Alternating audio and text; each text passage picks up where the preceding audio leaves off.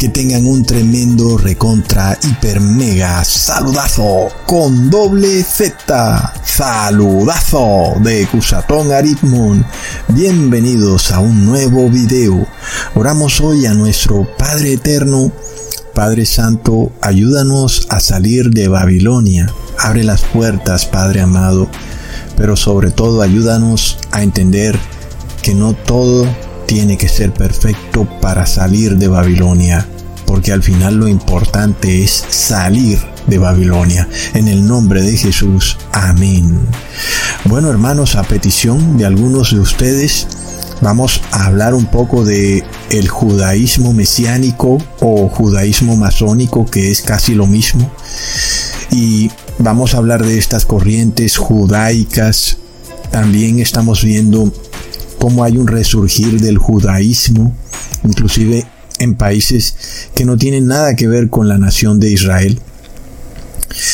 Y vamos a ver esto desde un punto de vista bíblico, histórico, y también les voy a dar prueba del por qué todas estas religiones llevan a la persona finalmente a recibir el número, la marca y el nombre de la bestia, y aún a recibir a un falso Cristo, el cual yo llamo el Maitreya o el Cristo solar. Es tremendo, hay un gran engaño en el mundo. Entonces, nosotros cuando miramos, por ejemplo, este judaísmo mesiánico, vemos que es una religión relativamente nueva, que ha sido auspiciada por el judaísmo nominal, el cual yo llamo judaísmo corporativo.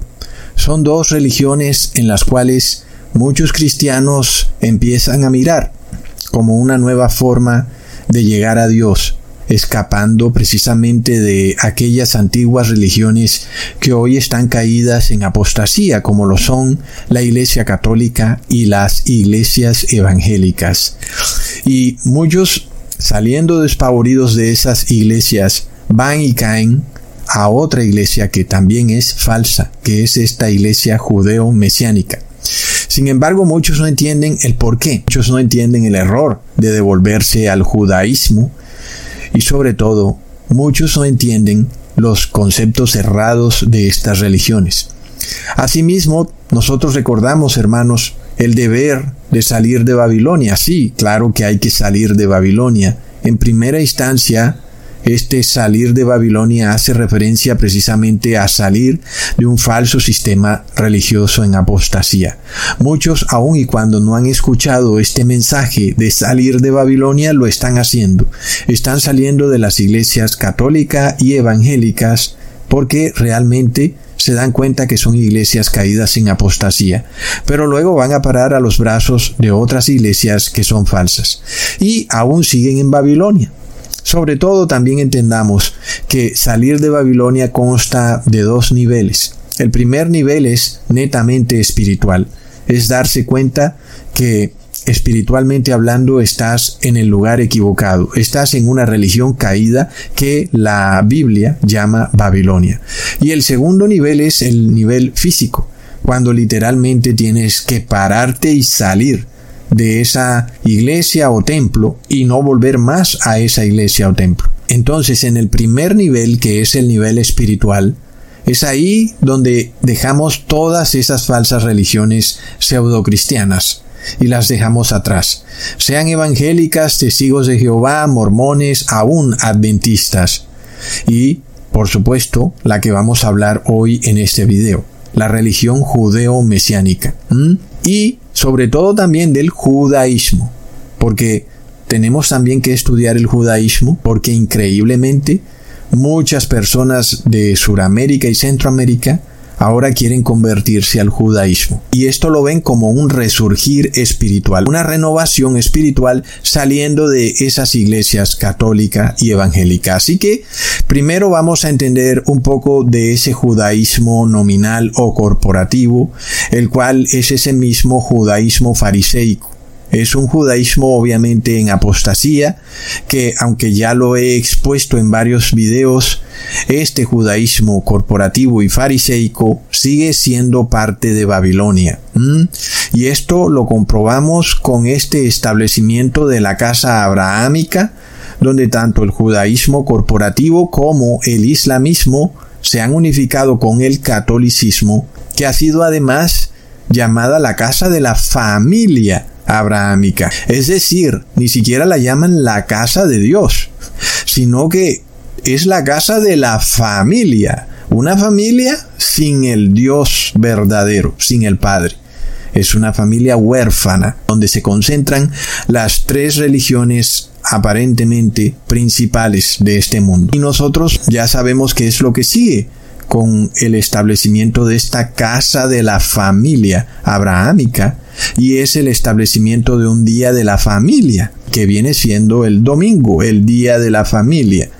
Y qué curioso, ¿no? Precisamente es lo que viene predicando el Papa Francisco porque el domingo es un día de reposo netamente católico.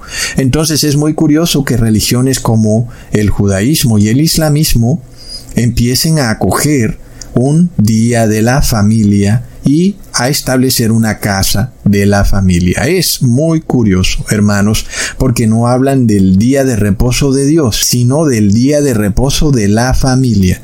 Mientras que el día de reposo de Dios es en sábado, el día de reposo de la familia es en domingo.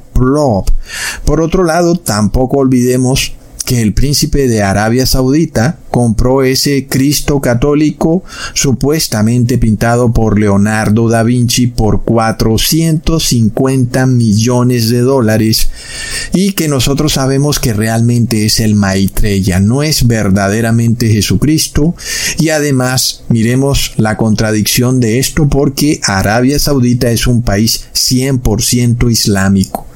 ¿Por qué entonces compraría este rey o príncipe de Arabia Saudita un Cristo católico, hermanos, y es porque todo se está unificando. Estas religiones se unifican para recibir a este Maitreya o Cristo solar, porque ese Cristo que sale en ese cuadro no es realmente Jesucristo, sino que será ese Cristo solar o Maitreya que está a punto de aparecer en el mundo y que los judíos piensan que va a gobernar desde Jerusalén, pero el que verdaderamente aparecerá en Jerusalén será el Maitreya, hermanos.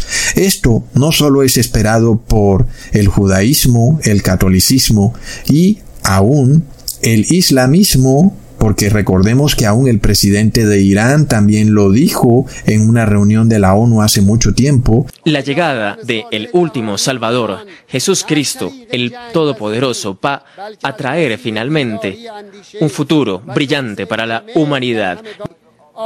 La llegada de el último Salvador va a marcar un nuevo punto de resurrección y de levantamiento de la humanidad si creemos y creamos la paz y la vida genuina para todos nosotros. Su llegada será el fin de la opresión, de la inmoralidad, de la pobreza, de la discriminación y el comienzo de la justicia, del amor y la empatía entre la sociedad. Él va a llegar y va a cortar la ignorancia, la superstición, el prejuicio, al abrir las puertas del silencio y sobre todo del conocimiento. Él va a establecer que haya un imperio de la verdad y de la compasión y va a preparar el camino a sí mismo para que haya una acción colectiva y constructiva y una participación constructiva de todos. Él va a venir para dar esperanza, libertad y dignidad a toda la humanidad como un regalo. Va a llegar, así que la humanidad va a probar finalmente el placer de ser humana y ser y estar en la compañía de otros humanos. Él va a venir y va a llegar este espacio de tal forma que las manos estén unidas con el amor, los pensamientos y con nuestros corazones que van a ser purificados para que estemos en el servicio de la seguridad y paz para todos. Él va a venir para determinar a todos los hijos de Adán en todos los aspectos, en todos lugares, para que retomen su origen y para que se elimine esta historia de división. Va a unirlos, por el contrario, en una felicidad que es eterna. Sino que hay una organización llamada Lucifer Tros, sí, así como lo has escuchado, Lucifer Tros, que hoy en día se llama Lucistros, la cual tiene un puesto en la ONU, que espera también a este Maitreya o Cristo solar, que además curiosamente ellos sí lo llaman Maitreya. y también lo llaman el Cristo. Entonces, no olvidemos que el Vaticano también tiene este deseo de unificar a todas las religiones en torno al Cristo solar, porque la religión católica pretende ser una religión universal. Así que Babilonia se va conformando como una religión única en todo el mundo, cerrando sus puertas para el establecimiento de un día sagrado de adoración solar, el cual será el domingo, que ya vemos, pronto será llamado el Día de la Familia, aunque ya lo es en todo caso, pero muy pronto será revelado a todo el mundo como el Día de la Familia. Pero realmente no es el día de reposo de Dios. El día de reposo de Dios es el sábado. Ese es el verdadero Shabbat. Y entonces nosotros miramos este judaísmo corporativo al cual realmente no le interesa la ley de Dios, sino que le interesa el dinero. Y a tal punto que están dispuestos a cambiar el día de reposo de sábado a domingo. ¿Y por qué? porque de esta forma, y esto lo dicen ellos escuetamente, Israel podrá impulsar su economía al sincronizarla con las semanas laborales de los países de Occidente, porque ya vemos que la semana laboral en Israel va de domingo a jueves, mientras que la semana laboral de los países de Occidente va de lunes a viernes. Así que la nación de Israel quiere sincronizar su semana laboral, también ponerla de lunes a viernes, y para eso tiene que establecer el domingo en Israel como un nuevo día de reposo. Plop, hermanos. ¿Y de dónde viene esta propuesta? Además, ni siquiera lo pienses, viene directamente de un rabino, que además es el principal rabino de Suráfrica. Por eso lo llamo judaísmo corporativo, porque es un judaísmo cuyo único interés es el dinero. Porque se supone que un rabino tiene como principal interés que se guarde la ley de Dios, sobre todo el Shabbat, que siempre cae en sábado. Pero ya vemos cómo es el judaísmo corporativo, hermanos.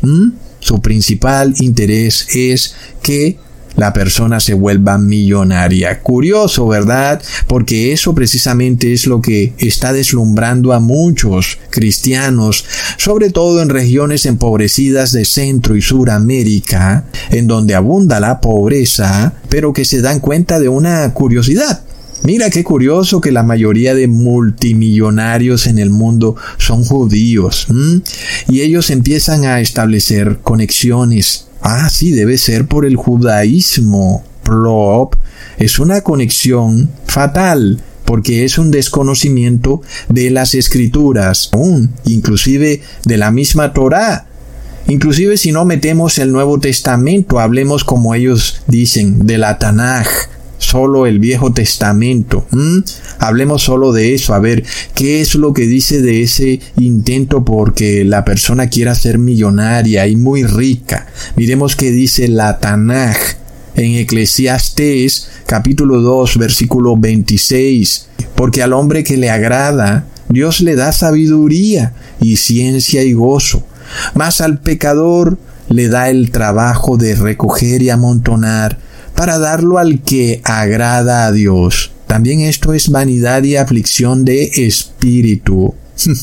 Entonces ya vemos que aquellos que andan amontonando riquezas, como por ejemplo estos judíos como Mark Zuckerberg, George Soros, o aún los dueños de Google, para mencionar unos cuantos, porque en realidad son varios, muchos de ellos multimillonarios. ¿Qué es lo que nos dice la palabra? ¿Mm? Nos dice que están sometidos a un agobio y a una dura tarea de recoger y amontonar. Es decir, el predicador en Eclesiastés nos está diciendo que el hombre que tiene el agrado de Dios recibe sabiduría, ciencia y gozo, pero el pecador es el que recibe riqueza. Te lo está diciendo clarísimo el pecador recibe un penoso trabajo de amontonar y de recoger y de amontonar para que luego termine dándoselo a otro, que es el que Dios quiera que reciba eso. Entonces es un terrible castigo el que Dios le entrega al pecador, andar enriqueciéndose para nada, hermanos. ¿Y tú piensas que Mark Zuckerberg está bendecido por Dios? Es que esta gente no tiene discernimiento de nada, hermanos. Leamos en Ezequiel capítulo 28, versículo 2 al 4. Hijo de hombre, di al príncipe de Tiro. ¿Mm? ¿Sabes quién es el príncipe de Tiro? Así ha dicho Jehová el Señor, por cuanto se enalteció tu corazón y dijiste, yo soy un Dios, en el trono de Dios estoy sentado en medio de los mares, siendo tu hombre y no Dios, y has puesto tu corazón como corazón de Dios, he aquí que tú eres más sabio que Daniel, y no hay secreto que te sea oculto. Con tu sabiduría y con tu prudencia has acumulado riquezas y has adquirido oro y plata en tus tesoros, recontra megaplop. Y ya sabemos, este pobre hombre de cuerna vaca, quien es pobre y quiere ser muy rico y se quiere convertir al judaísmo, diciendo, obtendré sabiduría y seré prudente y conoceré los secretos más profundos del judaísmo y me haré millonario, como lo han hecho los judíos. Pero lamento decirte que estás repitiendo la historia del diablo, porque eso fue lo mismo que hizo el demonio. Él vendió su vida eterna por obtener las riquezas de este mundo, usando esa prudencia y esa sabiduría que Dios le había dado. Él la usó para qué? Para hacerse multimillonario. Oh no, hermanos. Y qué pobres locos todos los que se andan volcando al judaísmo para salir de pobres, porque no entienden nada, no saben que siguen el mismo camino del demonio tú, pobre amigo de Mallorca y Tenerife, de Cuernavaca y de Tehuacán, que te dices a ti mismo, ay mi madre que soy pobre, si tan solo fuera judío para hacerme millonario. Tú no sabes lo que dices, no entiendes de nada, no tienes discernimiento. El demonio te acusará y te masticará y te escupirá diciendo, mira, este me imita. Plop. Y luego sabes tú que otro judío muy famoso también usó el judaísmo para hacerse rico. Y este fue mucho más rico que George Soros, que Michael Dell, que Zuckerberg y los de Google. Pues fue Salomón quien le pidió en oración al Padre sabiduría y el Padre se la concedió. Pero no era para que se hiciera rico, era para que gobernara a su pueblo y para que extendiera la palabra de Dios por el mundo. Recontra plop. Pero miremos qué fortuna fue la que amasó Salomón. Miremos esto, hermanos, en Primera de Reyes capítulo 10 versículo 14. El peso de oro que Salomón amasaba y acumulaba cada año era de 666, es decir, 666 talentos de oro. ¿Te dice algo ese numerito? ¿Acaso algún timbre suena en tu cerebro? ¿Mm? Entendiendo entonces la maldición que cayó sobre Salomón por andar usando la sabiduría que Dios le dio para juntar riqueza, terminó juntando un número demoníaco, el 666. Es decir, que tú no debes buscar la sabiduría de Dios para hacerte rico. Es un error gravísimo. Entonces, hermanos, todo esto ocurre por un desconocimiento de la Biblia, por parte de algunos cuya conciencia está negra. Y son los mismos, además, que critican a los pastores evangélicos por pedir diezmo, que además es algo que está en la ley. Y ellos dicen, mira, es que los evangélicos usan el diezmo para enriquecerse. Y está mal, es correcto. El diezmo es para extender la palabra de Dios a todo el mundo, ¿ok? Pero luego eso no quiere decir que vas a dejar de guardar la ley y no vas a dar diezmo. Eso no quiere decir eso. Y entonces estos mismos que critican eso, y en parte tienen razón, pero miremos la ironía se vuelcan al judaísmo para ahora ellos hacerse ricos. Es de locos.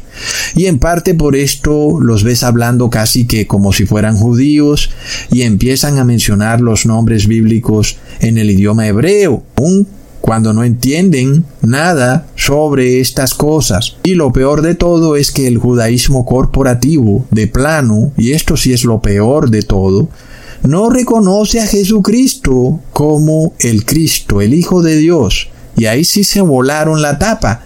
Es decir, ahí sí tú estás listo para ser arrojado al lago de fuego si no entiendes este gran problema del judaísmo.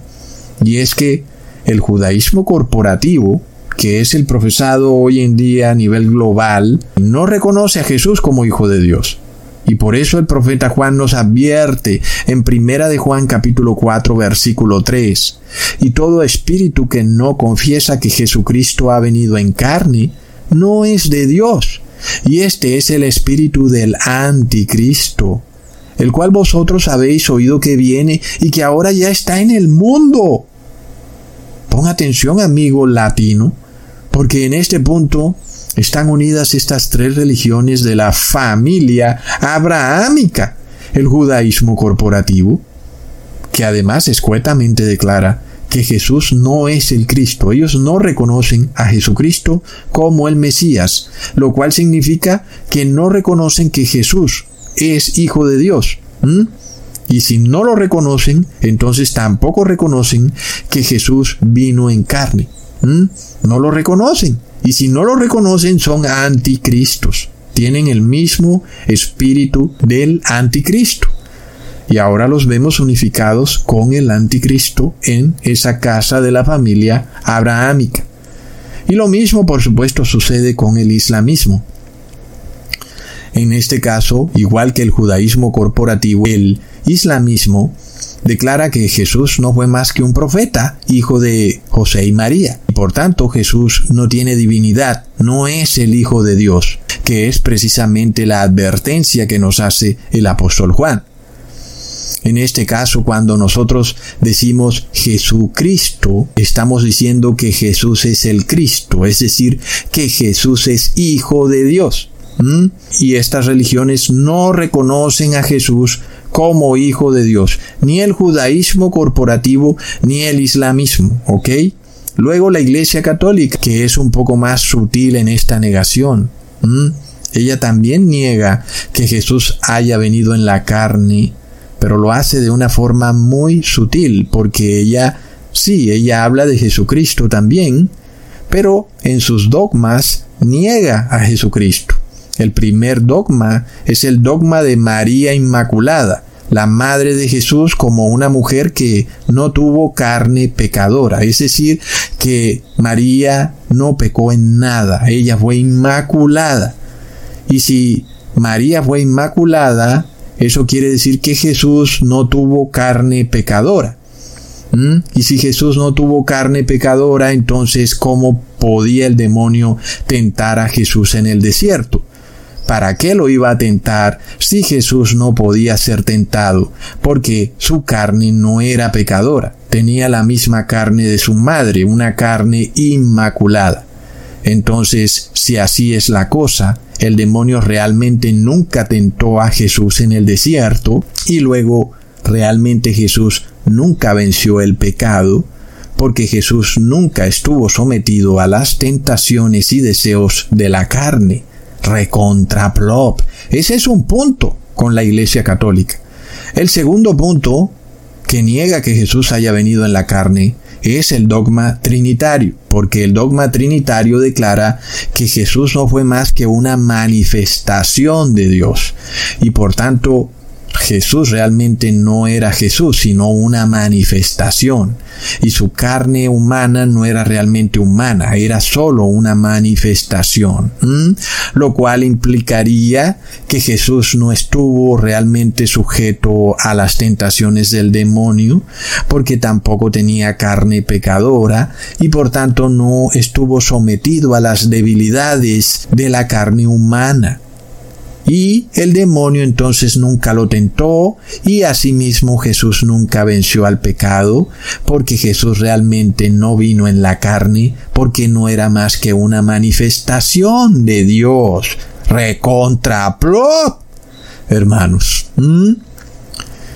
Y por tanto ya vemos el problema. Claro que quien diga estas cosas es anticristo porque realmente está declarando que Jesús nunca venció. Y si Jesús nunca venció, eso quiere decir que el ser humano pecador jamás podrá dejar de pecar y estará esclavizado por siempre al pecado y nunca podrá guardar la ley de Dios, porque si ni el mismo Jesús pudo, porque no vino en carne humana, pues mucho menos van a poder los seres humanos. Es lo que se nos está diciendo, ¿ok?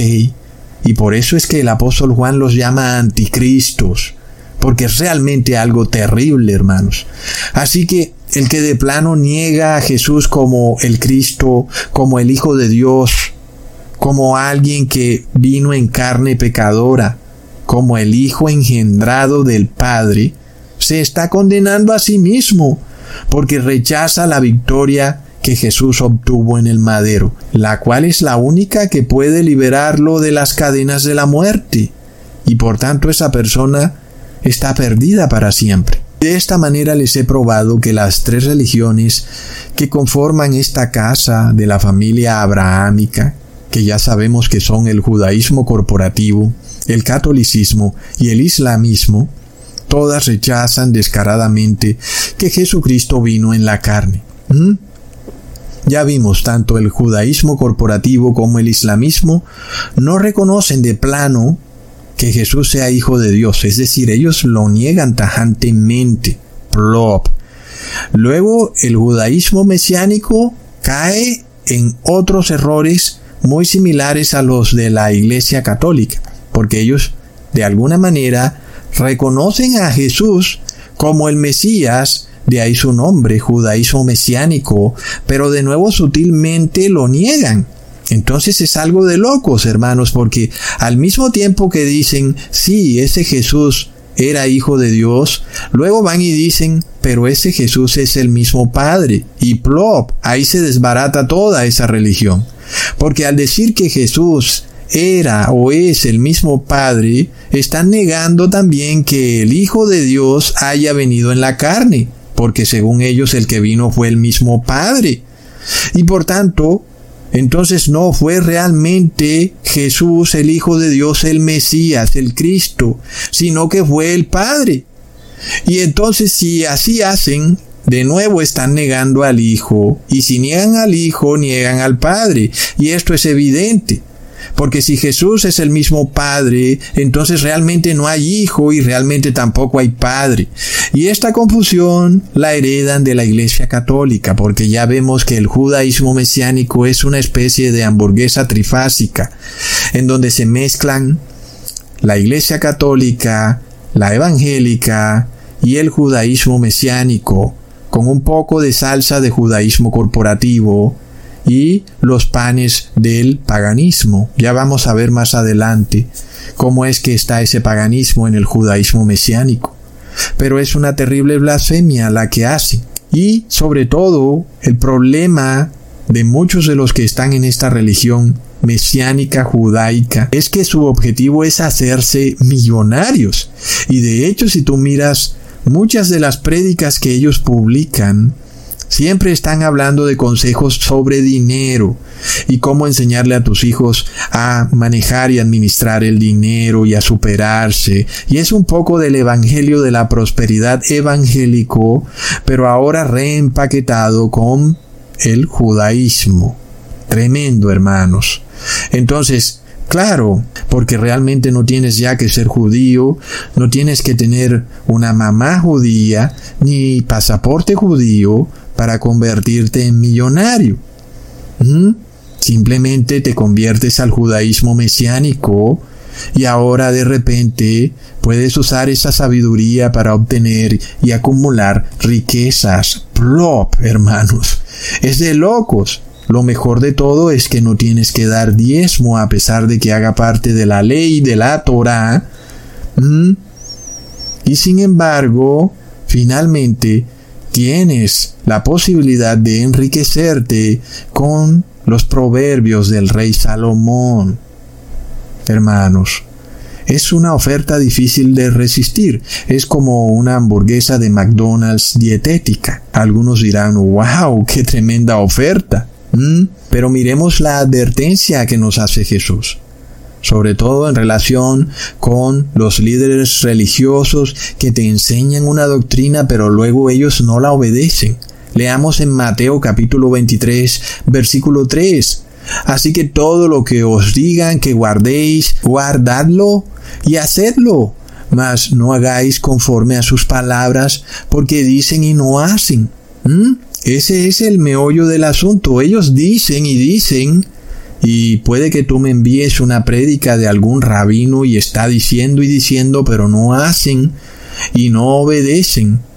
Es el primer problema que hay en el judaísmo mesiánico. Él mismo viola las leyes de la Torah, rechazan el diezmo y también comen carne con sangre el cual es un mandamiento claro de la Torá. Leamos en Levítico capítulo 17 versículo 14, porque la vida de toda carne es su sangre, por tanto he dicho a los hijos de Israel, no comeréis la sangre de ninguna carne, porque la vida de toda carne es su sangre. Cualquiera que la comiere será cortado, sí, es un pecado grave, te lo está diciendo, cualquiera que comiere carne con sangre será cortado. Lamento informarte que la única manera de comer una carne sin sangre es mediante un proceso rigurosísimo que haría que ese pedazo de carne que tú ahora dices que es jugoso se convierta en un pedazo de cinturón. La carne se pone dura y tesa porque ya no tiene esa sangrecita que la hace jugosa. ¿Mm? Entonces este judaísmo mesiánico te pretende enseñar la Torá pero luego no quiere obedecer la Torah. A la hora de la verdad, entonces hay ahí un problema grave. Por otro lado, en cuanto a profecía, el judaísmo mesiánico está bien pero bien perdido. Para ellos todo gira en torno a los árabes, a esa vieja enemistad que ellos tienen, al punto de que llaman al Islam la bestia del Apocalipsis y a toda hora están mencionando a los árabes y a los palestinos como este anticristo o la bestia o cualquier cosa que se les ocurra para denigrar de sus hermanos. ¿Mm? Es terrible. Entonces vemos también que toda religión falsa tiende a la violencia. Lo hemos visto con el catolicismo a través de los siglos y también con la Iglesia Evangélica de Estados Unidos, la cual usa el aparato militar de ese país para realizar cruzadas de guerras en naciones árabes, sobre todo porque los evangélicos también tienen la idea enloquecida de que Jesús descenderá del cielo a la Jerusalén física para gobernar desde ahí al mundo entero. Y por eso es que Estados Unidos constantemente se está embarcando en guerras en el Medio Oriente. Pero nosotros sabemos que quien se va a aparecer en Jerusalén es el Cristo solar. Pero esto se pone más terrible aún hermanos, esperen para que vean la sorpresa que les tengo al final de este video, es terrible. Antes de empezar a darles esta terrible revelación que les voy a hacer, voy a finalizar diciéndoles que el judaísmo mesiánico, aunque pareciera en principio reconocer que Jesús es hijo de Dios, luego ellos lo niegan cuando dicen que Jesús es el mismo Padre. Ese es el principal error que cometen. De nuevo el profeta Juan hace una tremenda advertencia en Primera de Juan capítulo 2 versículo 23 al 25. Todo aquel que niega al Hijo tampoco tiene al Padre. El que confiesa al Hijo tiene también al Padre. Lo que habéis oído desde el principio permanezca en vosotros. Si lo que habéis oído desde el principio permanece en vosotros, también vosotros permaneceréis en el Hijo y en el Padre. Y esta es la promesa que Él nos hizo, la vida eterna. Es que este asunto es así de importante. Si tú no reconoces al Hijo y al Padre, no tienes esa promesa, la promesa de la vida eterna. ¿Mm? ¿Por qué? Porque estás negando al Hijo. Y si obviamente dices que Jesús es el mismo Padre, entonces no hay Hijo. ¿Mm? Y por obvias razones tampoco hay Padre. Es algo bastante lógico. Entonces, ¿qué pasa? Se requiere que tú confieses a Jesús como hijo literal y engendrado de Dios. y de esa forma tienes al Padre y luego tienes la promesa de vida eterna. Pero si empiezas como hacen estos judeo-masónicos, que dicen que Jesús es el mismo Padre, te estás embarcando en un error terrible. Estás negando directamente a Jesús como Hijo de Dios. Por lo cual confirmamos que es correcto cuando les expliqué que los judeo-masónicos también niegan que Jesús haya venido en la carne pecadora.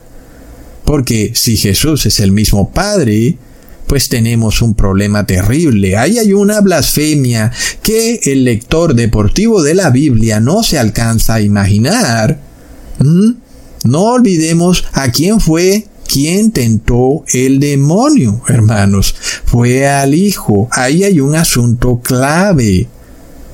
Y luego estos judeo-masónicos dicen, es que Jesús es el mismo Padre. Un momentico, el demonio no tentó al Padre, el demonio tentó al Hijo. Miremos lo que nos dice el apóstol Santiago en Santiago capítulo 1 versículo 13. Cuando alguno es tentado, no diga que es tentado de parte de Dios, porque Dios no puede ser tentado por el mal, ni Él tienta a nadie. Ahí lo tenemos. El Padre no puede ser tentado por el mal. Entonces yo pregunto, si tú dices, porque eres judío, masónico o mesiánico, tú dices que Jesús es el mismo Padre, estás haciendo una blasfemia porque estás diciendo que el Padre fue tentado por el diablo. Imagínate la blasfemia enloquecida que estás diciendo porque eres ignorante de la palabra. Miremos esto. La palabra te dice algo que es obvio. El Padre no puede ser tentado por el mal. ¿Mm?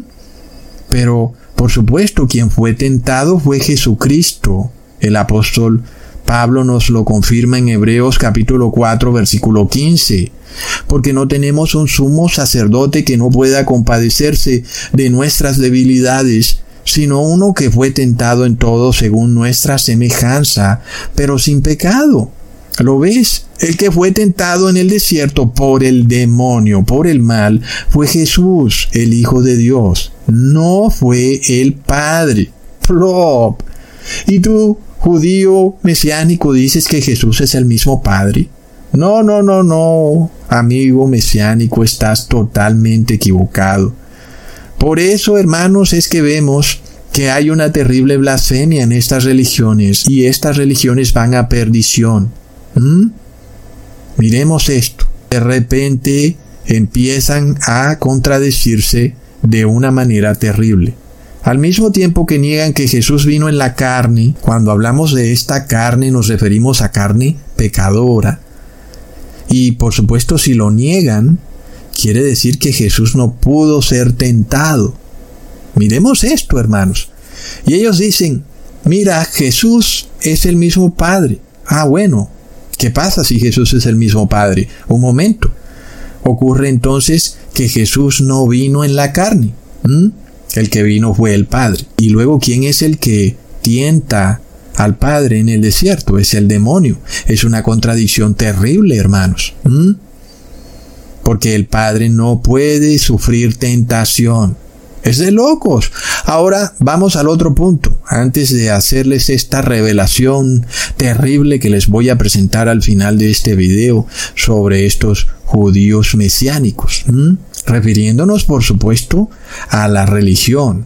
Estamos en un tema doctrinal, de ninguna manera en un tema racial, sobre todo cuando la mayoría de judíos mesiánicos ni siquiera son judíos. Pero ellos andan hablando en hebreo y andan mencionando los nombres de Dios en hebreo. Ahí hay algo terrible, hermanos. Por ejemplo, empiezan Adonai, Shaddai, Elohim, Hashem, e inclusive el Shaddai también. Yo te digo esto. Tal vez sea cierto que con esos nombres Dios se dio a conocer al pueblo hebreo. Están ahí en la Torá está bien. No es que estén prohibidos tampoco, pero entendamos que el pueblo hebreo no tenía el conocimiento que tenemos hoy nosotros. Así que nosotros tenemos un mejor nombre para Dios. Y sabemos que Él quiere ser llamado así. Y ese nombre es Padre Eterno. Y así es como deberíamos dirigirnos a Dios en nuestras oraciones, llamándolo siempre Padre Eterno. ¿Por qué, hermanos? Leamos en Juan capítulo 3, versículo 16. Porque de tal manera amó Dios al mundo, que ha dado a su Hijo unigénito, para que todo aquel que en Él cree no se pierda, mas tenga vida eterna. ¿Estás escuchando esto? Dios entregó a su Hijo para que tú tengas salvación. Por eso tú haces feliz a Dios cuando lo llamas Padre, porque reconoces que Él dio a su Hijo por ti para salvarte. Imagínate esto nada más. Tú tienes un hijo, tu hijo logra una gran hazaña en el colegio, saca la máxima nota y lo condecoran y tú vas al colegio y los profesores dicen que tú no eres el padre del niño. Plop. ¿Mm? Imagínate eso. Eso te haría muy pero muy infeliz. Que los profesores no te digan, oye, tú eres el padre de este niño excelente. ¿Mm? Imagínate esa locura. El niño saca la máxima nota en el colegio y tú vas al colegio y nadie en el colegio te reconoce como padre del niño. es algo triste, hermanos, que esto esté ocurriendo en pleno siglo XXI, justo en un muy pero muy corto tiempo antes de la segunda venida de Jesucristo. ¿Acaso eso es coincidencia, hermanos? ¿Mm? Porque estas personas son capaces de tomar algo bello y transformarlo en algo horrendo. Imagínate eso, que tú no seas reconocido como padre es algo horrendo, hermanos. Todo padre orgulloso quiere que le llamen padre. ¿Mm? Por supuesto que nuestro Padre Eterno está orgulloso de su Hijo Jesús. Él dijo, Este es mi Hijo amado en quien tengo contentamiento. Y Él quiere que lo llamen Padre porque está orgulloso de su Hijo Jesucristo. Por eso, hermanos, si hay un nombre por el cual tenemos que llamar a Dios es como Padre.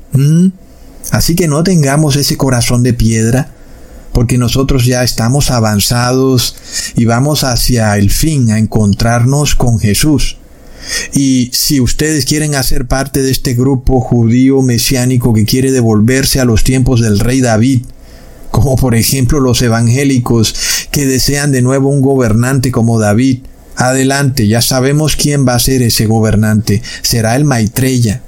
Y luego empiecen a llamar a Dios Hashem, El Shaddai, Elohim, etc. ¿Mm? Eso sí, ustedes se condenan con sus propias palabras, porque llaman a Dios como si no fuera Padre. ¿Mm? Entonces tampoco su Hijo puede darle salvación porque no reconocen a Dios como Padre y tampoco reconocen al Hijo. Ya lo vimos. El que niega al Hijo niega al Padre y viceversa. El que niega al Padre niega al Hijo. Es obvio. Estás perdido. Así que tú mismo te condenas con tus locuras. Plop. ¿Quién podrá contra la sabiduría del Padre? Es algo tremendo. ¿Tienes duda de que el capítulo 1 de Santiago se hablaba del Padre? Cuando se dice que Dios no puede ser tentado, leamos en el mismo capítulo, tres versículos después, en el versículo 17, Toda buena dádiva y todo don perfecto desciende de lo alto, del Padre de las luces, en el cual no hay mudanza ni sombra de variación. ¿Cómo lo llama el apóstol Santiago? El Padre, hermanos. Sí, ese mismo Padre que no puede ser tentado que tú ahora pretendes decir que fue al Padre al que tentaron, porque según tú Jesús es el mismo Padre. Estás loco. El Hijo fue el que fue tentado porque es hijo del Padre. Ese pequeño concepto, hermanos, no solo derrumba a este judaísmo mesiánico, sino también este dogma trinitario que declara que el mismo Dios se manifiesta en tres personas. Pero ya vemos que según esto no es posible la tal Trinidad, porque entonces ese único Dios es el mismo que el demonio tentó. Y ya vemos que el Padre no puede ser tentado. Así que no hay tal cosa como ese único Dios. Y nosotros sabemos que tenemos un Padre, un Dios Padre y un solo Señor, el Hijo del Padre, Jesucristo.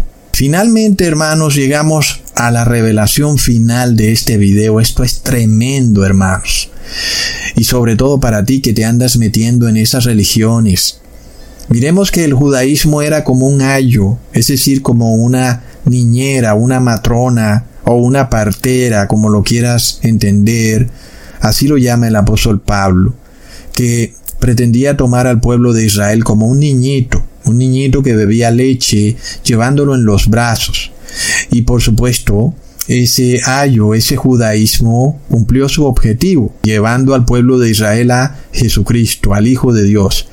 Pero luego tú, una vez eres convertido en un hombre que ahora entiendes toda la verdad bíblica del Viejo Testamento al Nuevo Testamento, ahora te devuelves y te regresas a ser como un bebé. Y quieres de nuevo que la matrona te mesa en sus brazos y te cante canciones de cuna. Quieres volver al ayo, convirtiéndote en ese niño pequeño que no sabe dónde está parado. Y entonces estos judíos te toman y te empiezan a mezclar la cábala con el cristianismo y tú que no sabes dónde estás parado no tienes ni idea lo que está pasando. ¿Mm? Ay, sí, estoy aprendiendo judaísmo. No, amigo, estás aprendiendo cábala. Y también te están enseñando el Talmud. Pero tú nunca aprendiste sobre estas cosas porque en los colegios católicos no las enseñan. Recordemos cómo yo les expuse ya a este pseudo rabino Jim Stanley, quien mezcla o mezclaba, porque no lo he vuelto a ver, el Talmud con el cristianismo. Ahora miramos la Cábala, la Cábala mezclada con el judaísmo mesiánico. Primero que todo, amigo de Tehuacán o de Chihuahua, aprendamos qué es la Cábala, porque la mayoría de latinos no tienen idea sobre qué es la Cábala. ¿Ok? La cábala judía es una tradición mística dentro del judaísmo que busca entender los aspectos ocultos y esotéricos de la Torah. Pero, ¿cómo puede ser la Torah esotérica y oculta? ¿Mm? Ahí tienes el problema. Claro que tú puedes hacer de lo que sea algo malo porque tienes una mente mala. El ser humano tiene mente mala. Tú puedes tomar algo bueno y puedes tergiversarlo totalmente. Y miremos que las palabras de Jesús, que fueron puras palabras de amor, fueron tergiversadas y dijeron que Jesús iba a derrumbar el templo. Entonces sí se puede, porque las personas tienen mente negra. Y entonces pueden tomar la Torah y usarla desde un punto de vista esotérico y oculto. Eso parecería una contradicción total. ¿Cómo puede tener la Torah aspectos esotéricos? Hermanos, pero ustedes ya lo han visto. Empiezan a analizar los eclipses, tanto de sol y de luna, empiezan a mirar las constelaciones y que un planeta viene pasando y empiezan a hacer astrología y empiezan a usar la Torah con un aspecto esotérico. Y ellos dicen que están en la Torah, pero hacen astrología y toman versículos y dicen, no, no, estamos mirando los tiempos. No, estás haciendo astrología, es la cábala, ¿ok? Pero miremos otro punto de la cábala. La iluminación y unión con Dios en la cábala busca una unión mística con Dios, conocida como Debekut, una unión extática, como un cierto éxtasis, en donde se busca una meta como de un trance que se logra a través de la meditación y de la observancia rígida de preceptos, en donde se alcanza un estado como de iluminación y experimentan ellos una conexión directa con lo divino. ¿Qué es este Debekut? En la Cábala lo practican como ya les explico, a través de enseñanzas de meditación, a través de la contemplación de los textos sagrados. Como yo les decía, Sí, ellos pueden tomar la Torah y empiezan a idolatrarla. Se hacen una imagen de la Torah y empiezan a bailar alrededor de ella idolatrando estas imágenes de la Torá porque ellos dicen que son textos sagrados.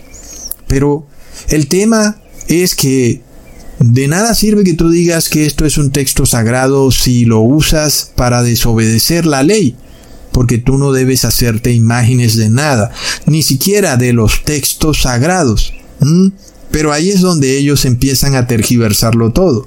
Entonces se hacen unos grandes rollos de metal y les ponen capas y les ponen campanitas y los adornan y hacen procesiones igual que en un pueblo católico de España. Es de locos, hermanos. Esto es la cábala y también es esta experiencia de, de. ¿Y qué ejemplos hay de esto?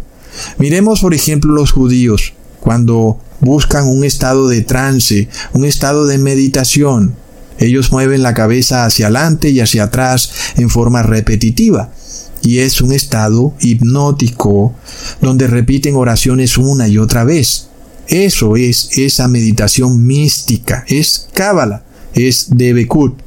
Y no olvidemos, hermanos, que nuestro Señor Jesús dejó ese asunto bastante claro de cómo debemos adorar y orar al Padre, y lo dijo de una forma demasiado sencilla, en donde la oración siempre debe ser breve y concisa, debe siempre incluir el Padre Nuestro y no debe incluir repeticiones de ningún tipo. Debe siempre finalizar diciendo en nombre de Jesús. Y no debes andarte balanceando para ningún lado. Debes estar estático arrodillado en el suelo, preferiblemente con tu cabeza haciendo contacto con el suelo y no porque estés haciendo contacto con la madre tierra, sino porque te estás arrodillando ante Dios, ¿ok? Y esta es la oración que el Señor Jesús nos enseña. No hay lugar para movimientos repetitivos, ni para meditaciones ni oraciones repetitivas. Ahora, nuestra oración puede durar, por supuesto, todo lo que queramos, porque podemos hacer todas las peticiones que queramos, y también si nos estamos arrepintiendo de algo, pero lo que no debe haber es repeticiones, en una misma oración, en un mismo momento, a una misma hora. Por supuesto que al siguiente día puedes volver a pedir las cosas que pediste el día anterior, pero me refiero a la oración específica que tú hagas. No debes andar repitiendo y repitiendo, porque ya vemos que eso hace parte de esa cábala mística, ese debekut, que busca un estado de trance y de meditación en donde ellos piensan encontrar la iluminación. Y es curioso porque esta forma de oración es la misma que hacen los místicos de la Iglesia Católica. Ellos buscan también entrar en un estado de trance, en un estado de meditación, lo que ellos llaman formación espiritual, en donde la persona logra un estado de iluminación a través de la repetición de oraciones. Es lo que se conoce como formación espiritual. Jesús por supuesto dejó este asunto bastante claro porque los fariseos ya empezaban a practicar estas cosas. Leamos en Mateo capítulo 23 versículo 14. Hay de vosotros, escribas y fariseos, hipócritas, porque devoráis las casas de las viudas, y como pretexto hacéis largas oraciones. Por esto recibiréis mayor condenación. Así que nuestras oraciones pueden ser las mismas todos los días, pero no repetitivas. Ese es el punto central. Tu oración debe ser siempre breve y concisa. Ahora, en la cábala se usan visualizaciones de imágenes que pueden ser símbolos, no tiene que ser el muñeco al que estamos acostumbrados en el catolicismo, sino que pueden ser símbolos, representaciones o conceptos, inclusive letras, hermanos. ¿Mm? ¿Te suena a lo que está ocurriendo en algunas de estas congregaciones mesiánicas? ¿Mm? Y en donde te dicen, aquí no estamos violando el segundo mandamiento porque nos estamos inclinando ante las letras del nombre de Dios, pero eso es cábala. ¿Mm? Es impresionante. Entonces, algunas de las imágenes más comunes utilizadas en la cábala esto no me lo estoy inventando yo, esto viene de sus propios libros místicos de la Cábala, por supuesto, son las letras hebreas. las letras del alfabeto hebreo tienen un significado y una energía espiritual asociados a la cábala. Por supuesto, para ellos, porque ellos buscan esta experiencia esotérica, en donde usan las letras del alfabeto hebreo para visualizarlas y meditar sobre ellas como algo sagrado que pretende conectarlos con los atributos divinos y explorar según ellos los misterios de la creación. Cuando vemos, por ejemplo, a un rabino que se arrodilla o se inclina enfrente de las letras hebreas que conforman el nombre de Dios en el Antiguo Testamento. En ese momento también les advertí a los de esa congregación de que eso no era correcto, que se estaba violando el segundo mandamiento. Y, sin embargo, no les importó nada. Ahora vemos cómo esto tiene mucho que ver con la cábala. Y también es obvio porque están violando el segundo mandamiento que dice en Éxodo 20 versículo 4 no te harás imagen ni ninguna semejanza de lo que está arriba en el cielo, ni abajo en la tierra, ni en las aguas debajo de la tierra. No te inclinarás a ellas, ni las honrarás, porque yo soy Jehová tu Dios, fuerte, celoso, que visito la maldad de los padres sobre los hijos, hasta la tercera y cuarta generación de los que me aborrecen. Y este rabino se inclina ante estas letras del alfabeto hebreo que conforman el nombre de Dios. Eso es la práctica de la Kabbalah, hermanos. Y el de Bekut, que les estoy mostrando que hace parte también de la Kabbalah, se conforma porque se utilizan también los nombres divinos para invocar y para conectarse con diferentes aspectos de lo divino. Estos nombres divinos son considerados sagrados y se visualizan o se repiten como una forma de enfocar la mente y dirigir la atención. Hermanos, ¿qué es lo que pasa? Por ejemplo, estos judíos mesiánicos empiezan a hablar en hebreo y empiezan a mencionar estos nombres de Dios en hebreo, a usarlos como una especie de talismán. Ahí es donde viene el problema, porque claro, que nosotros podemos decir el nombre Yahvé está en el Antiguo Testamento. Pero ¿qué pasa cuando tú piensas que por decir estos nombres en hebreo, como el Shaddai o Hashem, eso quiere decir que tú tienes una mejor relación con Dios? La realidad es que estás simplemente practicando la Cábala. Y claro, estos rabinos podrán decirte, oh no, no, eso no es así, mira, que nosotros aquí hemos advertido sobre eso, porque en la Cábala hay algo que se llama los 72 nombres de Dios, y nosotros hemos dicho cuidado con esto, y hemos advertido sobre esto, pero plop, igual siguen de todas formas invocando esos nombres divinos, aunque no invoquen los 72 nombres divinos, si invocan una parte de esos nombres divinos, como por ejemplo el Shaddai o Adonai, y entonces lo usan como una especie de talismán, en donde cada vez que lo dicen o lo repiten, ellos piensan que tienen una conexión especial con Dios. Vemos, hermanos, estas son cosas desconocidas para el cristiano latinoamericano, porque no conoce de estas religiones ocultas, místicas, antiguas, sino que simplemente lo único que sabe es de catolicismo o religiones evangélicas. Por eso es que les he venido advirtiendo sobre esto y ahora hago este video a petición de algunos hermanos. Entonces, hermanos, la verdadera religión es que no debes alejarte de la simplicidad del Evangelio que Jesús te enseña, el cual te dice simplemente que le ores a Jehová, a Dios, diciéndole Padre. Si tú miras a Jesús y lees los cuatro Evangelios, miramos cómo Jesús jamás se refirió a Dios con esas palabras en hebreo. Por ejemplo, Jesús nunca usó Shaddai o Adonai o Hashem. Nunca. Es algo curioso, ¿verdad, hermanos? Es decir, es Jesús.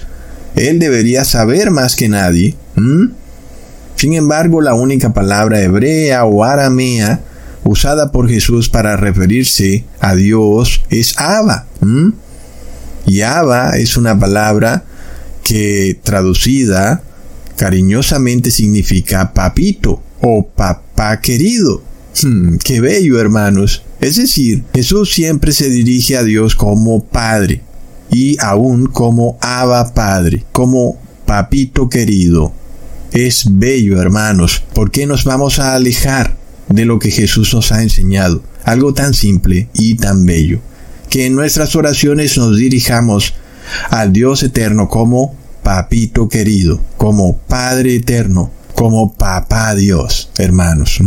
Es lo que debemos hacer. Ahora, vuelvo y aclaro, cuando nosotros predicamos o tú estés predicando, estás hablando sobre la Biblia, no es que estés pecando porque has leído algún nombre de Dios en hebreo en el Viejo Testamento o porque lo has escrito en alguna parte o lo has dicho.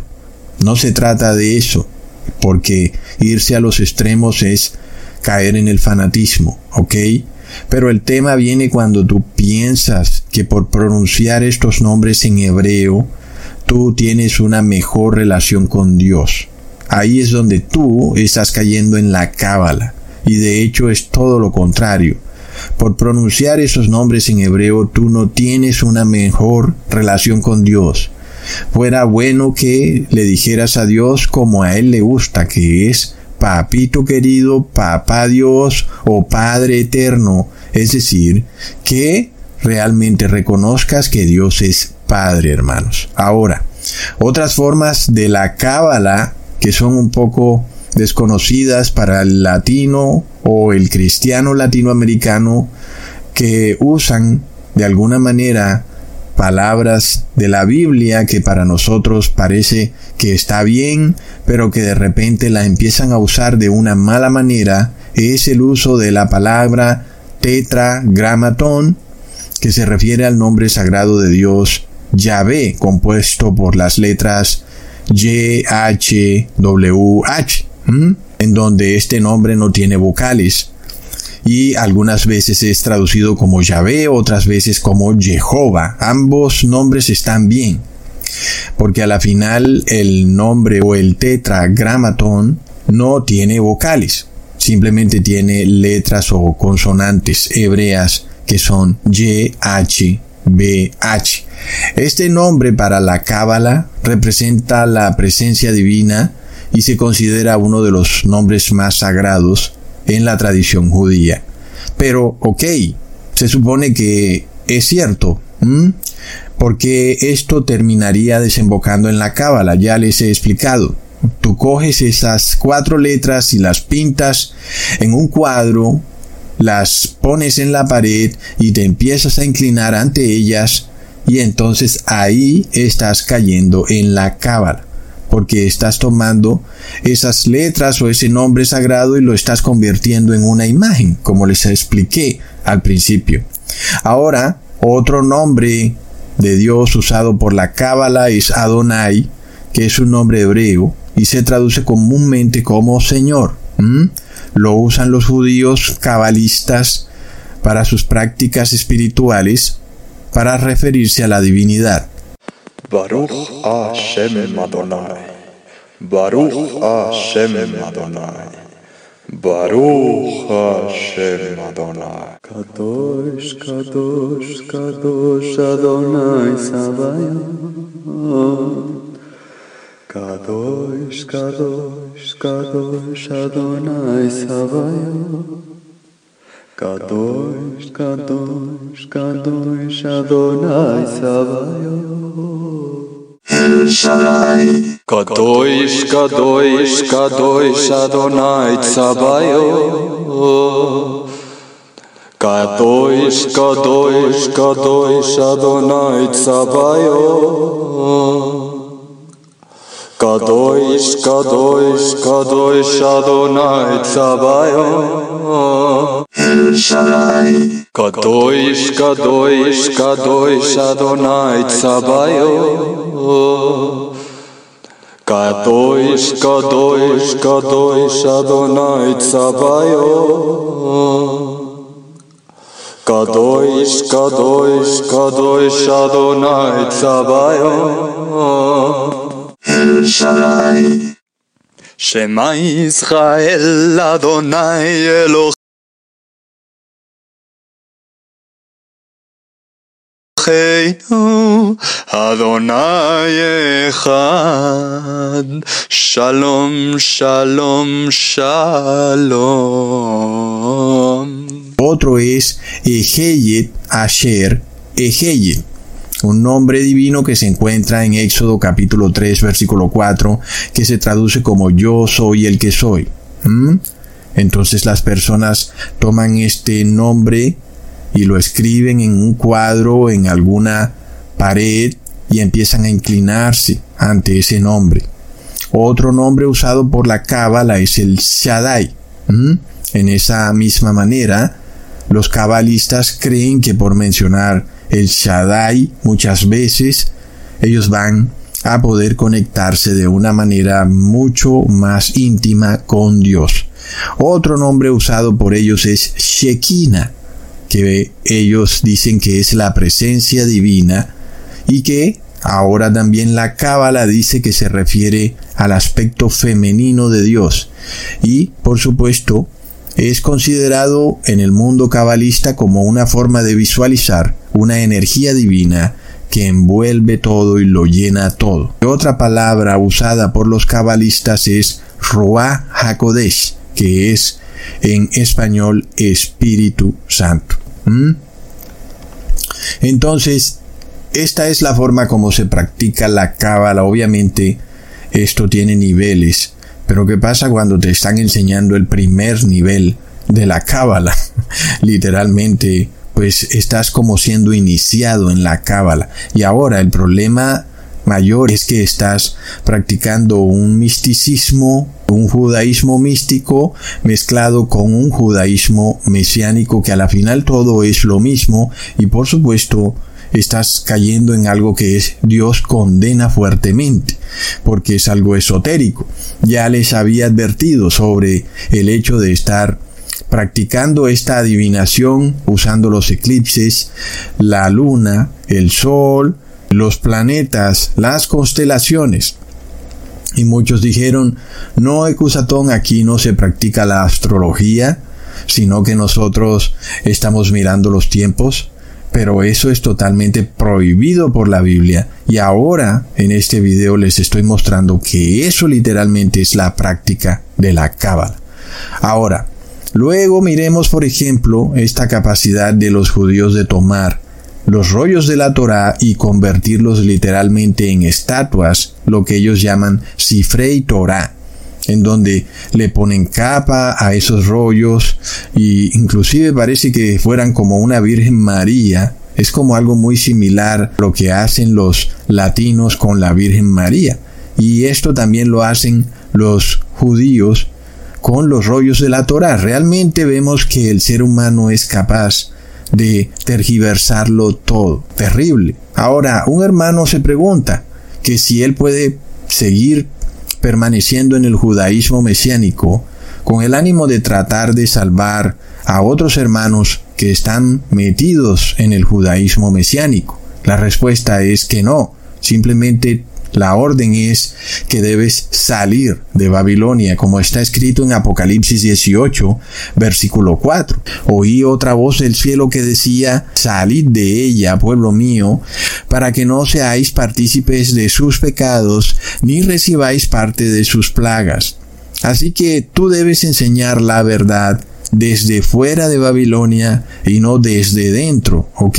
Es decir, el mandato es que tienes que salir de toda religión falsa en apostasía y de ningún modo es que permanezcas dentro de esas iglesias con el objetivo de tratar de salvar a quienes están dentro, aún y si eso lo haces a través de grupos o canales en internet. La realidad es que si tú quieres exponer o quieres tratar de salvar a algunos que están dentro de estas religiones, debes hacerlo desde afuera de esos canales o grupos de internet y no desde adentro. ¿ok? Porque luego, si tú estás adentro de estos grupos y te empiezas a quedar callado cada vez que empiezan a practicar esta cábala y estas cosas místicas, pues tú empiezas a convertirte en parte de ese pecado, porque tú estás ahí y es como si de alguna manera lo aprobaras. Y entonces claro que vas a recibir el castigo que van a recibir ellos por andar convirtiendo cosas sagradas en cosas esotéricas. Por tanto, el mandato es a salir de Babilonia corriendo, huyendo. Recuerden lo que yo les he dicho siempre. Si se te queda la billetera, ni se te ocurra volver por ella. Simplemente sal de ahí. Te recuerdo que exactamente eso fue lo mismo que predicó Jesús en Lucas capítulo 21 versículo 21. Entonces los que estén en Judea huyan a los montes y los que estén en medio de ella váyanse y los que estén en los campos no entren en ella. Escuchaste bien. Si tú ya saliste de Jerusalén, que son estas falsas religiones, no vuelvas a ella. Así tengas amigos o hermanos dentro de ella. El mandato claro es, no vuelvas. Nosotros hemos venido recorriendo este proceso de salir de Babilonia. Primero, como les digo, hay que salir en forma espiritual y esto lo hacemos cuando nos separamos de toda iglesia en apostasía. Luego tendremos que hacerlo en forma física, cuando ya no asistimos a esas iglesias en apostasía ni estamos en sus grupos o canales en Internet. Luego de que hayamos recorrido ese camino y salimos de las iglesias falsas, luego tendremos que hacer lo mismo con las ciudades. Primero debemos salir de ellas en forma espiritual, apartándonos de sus lugares de ocio, sus discotecas, sus centros comerciales, etc. Y luego tendremos que hacerlo en forma física, cuando literalmente tendremos que salir de esas ciudades. Inclusive luego, cuando ya habremos salido de esas ciudades, pues llegará el día también en que tampoco podremos volver a esa ciudad, inclusive si aún hay familiares dentro de esas ciudades. ¿Mm? Por supuesto, ese sería el último nivel o la última fase de todo esto, cuando algunos quieran volver a la ciudad, pero ya no se puede porque la ciudad está cerrada. Nadie puede entrar, nadie puede salir. Quien salió de ellas ya quedó afuera y quien no salió quedó adentro para siempre. ¿Mm? Entonces, los que hayan quedado en Babilonia van a recibir indudablemente el nombre, el número o la marca de la bestia. Y por eso es que este es un asunto serio. No se trata simplemente de algún fanatismo como de que, oh no, debes apartarte de ellos, hermano. No, sino básicamente que el tema es que ellos van a recibir las plagas que son parte de la ira de Dios. Y si las van a recibir es porque ellos habrán recibido también el número, el nombre o la marca de la bestia.